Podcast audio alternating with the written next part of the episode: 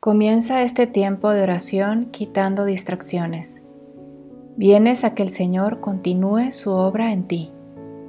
Nada de lo que te haya pasado impide que Él pueda seguirla haciendo. Pon lo que está de tu parte, tu apertura. Actúa tu fe con estas palabras de San Pablo. Señor, tú tienes poder para realizar todas las cosas incomparablemente mejor de lo que podemos pedir o pensar.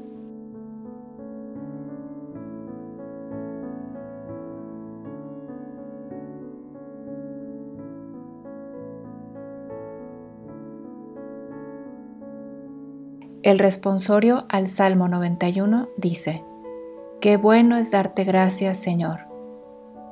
Al recordar tu día y dar gracias por sus dones, sé consciente de que estás pregonando su fidelidad.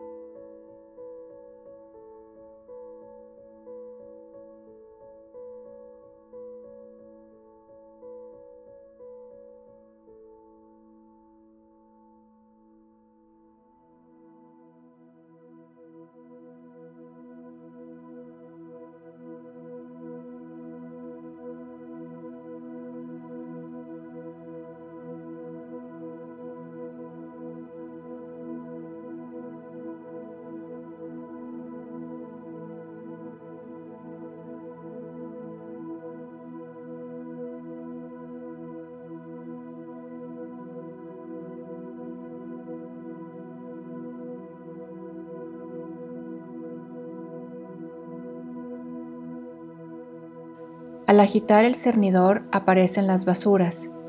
Esto es precisamente lo que hace el discernimiento en nuestras vidas.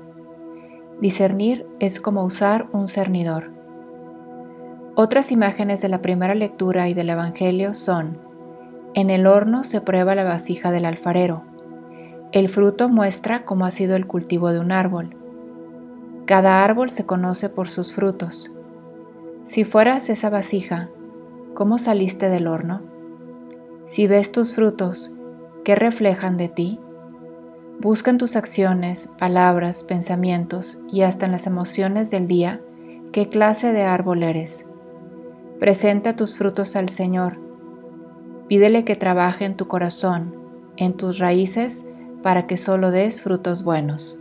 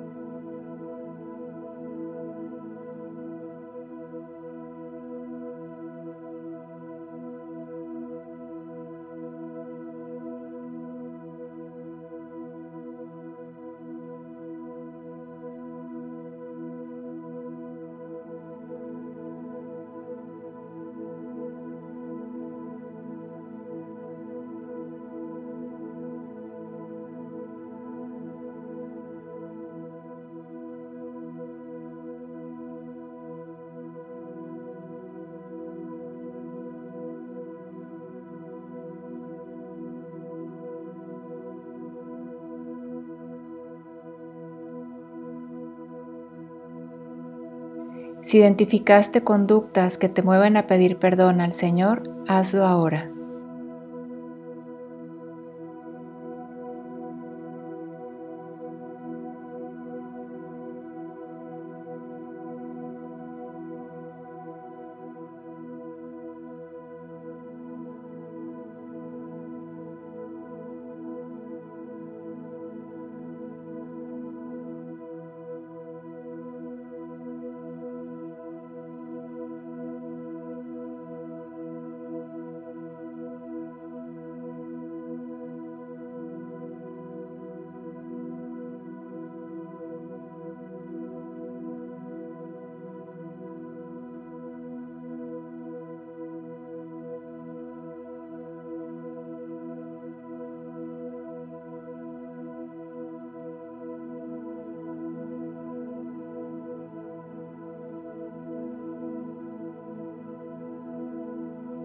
Para el día de mañana, ten presentes las palabras de San Pablo a los Corintios.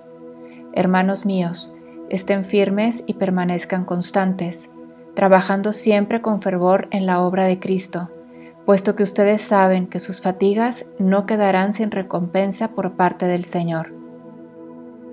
Concreta con el Espíritu Santo en qué aspecto de tu crecimiento espiritual necesitas seguir trabajando mañana.